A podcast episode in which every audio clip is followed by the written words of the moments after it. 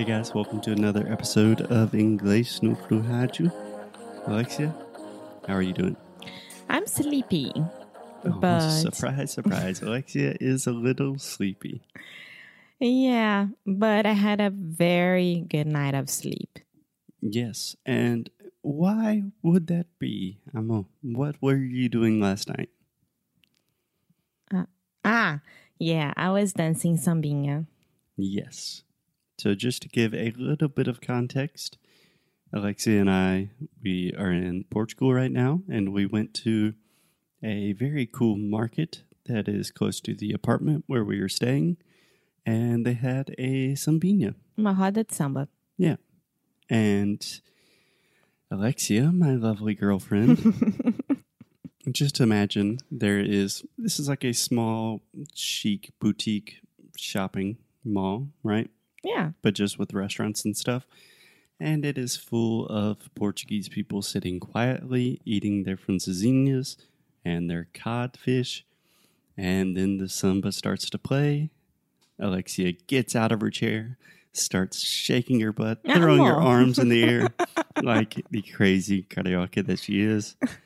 And with time, more and more cariocas, brasileiros in general, started to join you. And it was really, really funny. yes. Um, I made a lot of friends last night. We uh, we were like, um, exchanging eye contact. Exactly. That is exactly how we say that. Yeah. And it was so fun because it felt like we know each other for a long time, but we didn't. and everyone is dancing and singing, and it was so good. Yeah. And the Roda Samba was so good as well. Quintal do Samba, they are great. They're great. They're playing again tonight. And I imagine Alexia will probably want to see them again. Maybe, who knows? Yeah. They're really cool. And the singer, the main, a lot of people are singing, but the main singer, I'm pretty sure he was Portuguese, right? Yeah. But his accent for Brazilian Portuguese uh, was perfect when he was singing. Yes. Singing, he sounded exactly, exactly just like any impeccable samba singer. But then speaking, it's like, oh, this is a Portuguese guy. Yeah, but the main reason that we are talking about this today is Yeah. So right before the show started on the TV, we saw that João Gilberto, the arguably the father of bossa nova, passed away. passed away. Super sad. Yeah. He was already super complicated, like health speaking and mentally speaking and everything speaking. hmm In that case, I would say health wise. Yeah. Yeah.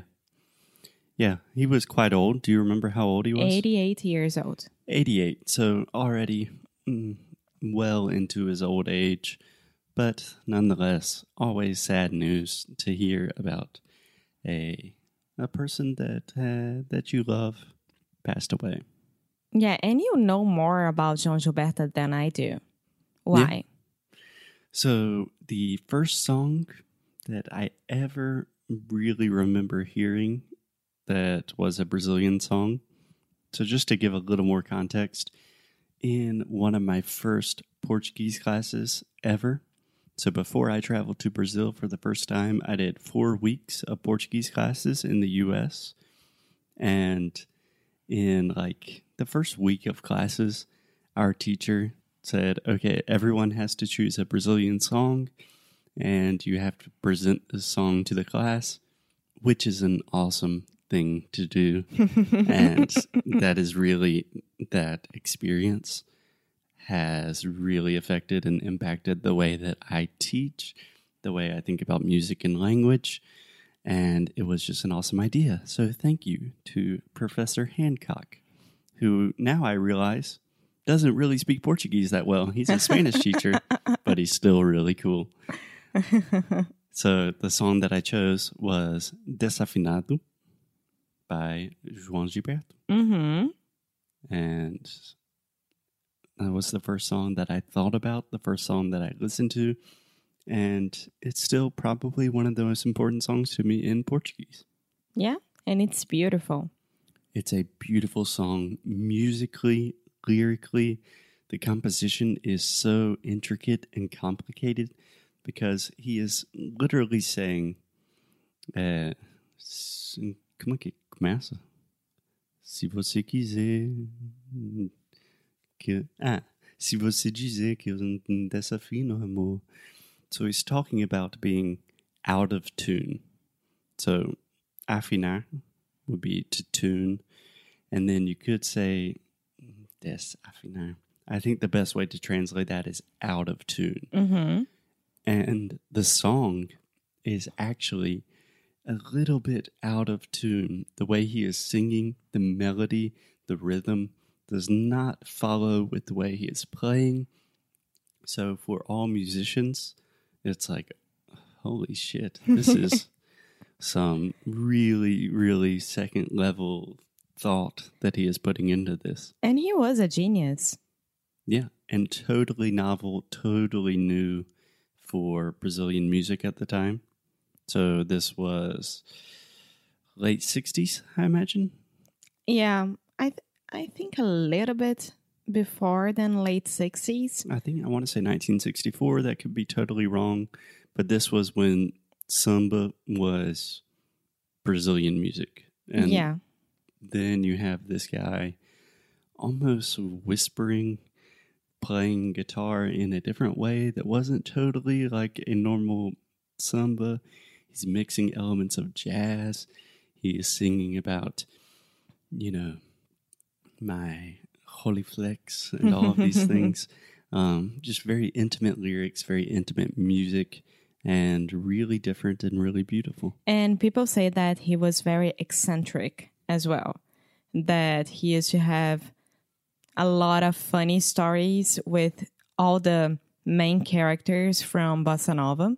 Hmm And I was reading one of this is like one day he called Elba Ramalho and he was like, Elba, could you buy, how do you say that? Baralho, Mm, the cards, you know? cards for what? The cards to play.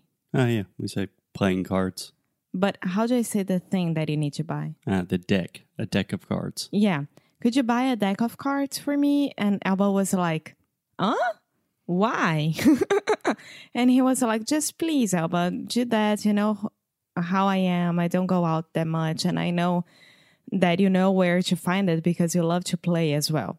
And then Elba was like, okay, I'm going to go. And during this time, no one had cell phones or anything like that. He had to call like Elba's phone home.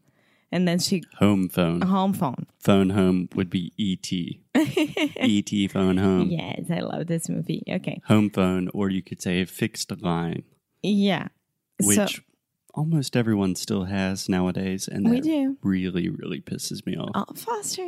It's just very annoying when you get cable and internet, they scam you into also buying a house line. Okay. So That's a different podcast. Sorry. Fos- oh, Foster. Elba went out and she went to a bar where she knew that she could buy a deck of cards. And she bought it, went to João Gilberto's house, which I think he always lived at the same place in Leblon, Rio. He's from Bahia, but he moved to Rio very early in his life, so he was considered Menino do Rio. Mhm. Um, and then Menino do Rio. and then Alba got there. She rang the um, the campainha, yeah, the doorbell. yeah, the doorbell, and he was like, "Hey, Alba, you can put it under the door." And Alba was like, "No, João, no, João, you're gonna open this door for me." And he was like, "No, no, you know how my house is. I don't like it." Da da da. And she stayed. She stayed there for one hour trying to convince him to open the door, but she was defeated, and she had to pass all the cards one by one under the door, and then she left. What do you think he was doing in there? I think that he was he liked his loneliness and like he really appreciated his friends and the people he used to know during his lives, but he didn't want to let people inside their his life and his house. I don't know. Yeah, he seems to be a very isolated figure, um, which I totally relate to. And I think that's one of the reasons I love him because he seems like this weird, quiet genius. And that's the way I consider myself a weird, quiet genius. Yeah, but you're not quite as quiet. Oh, I thought you were going to say quite as much of a genius. No, as Thank you. him. Thank you. The other story is very funny as well. Um, he called a guy who was known as a great guitar tuning. Uh, yeah, I mean, you could say someone that tunes guitars. Yeah. Um, and he called this guy that I honestly forgot the name. And he was like, Hey, Fulano. And this is João. And then this guy was like, Hi, João. And he didn't know which João it was because João is a pretty normal, regular name, right? Yeah. Hey, it's John. Yeah. And then and then he was like, "So, someone gave me your number and I would like you to tune my guitar." And then this guy started to listen to this João's voice and he was like, "Is it João Gilberto?" I imagine it is João Gilberto. And then he I mean, he discovered it was João Gilberto and then he was like, okay, João, you can bring your guitar. You can come into my place because I do everything here. And then João was like, oh, you know, I don't go out very much. You know how I am. And this guy was like, okay, I can go to your place and then I can see you trying out the guitar because we need to practice together because I need to how, how to do it the way that you play. Right. And then João was like, Oh, you know how I play. I play the same way for 50 years now. You don't have to see me playing. You don't have to be at the same place with me So at the same time. slide the guitar under the door, please. um, and then I don't know, this guy went there, but he didn't see João at all. He only grabbed the guitar and that's it. That's really funny. yeah. So João Gilberto, his voice is unmistakable. He is unmistakably a genius who had a huge impact on Brazilian music, and he seemed to be kind of an eccentric, strange person. So essentially everything we love here at English no Cru. Yes, so I'll see you guys tomorrow. Yes, hats off to our friend, the late great João Gilberto. And we will leave you with this little piece of Desafinado. Okie dokie. Ciao. Bye. Eu ouço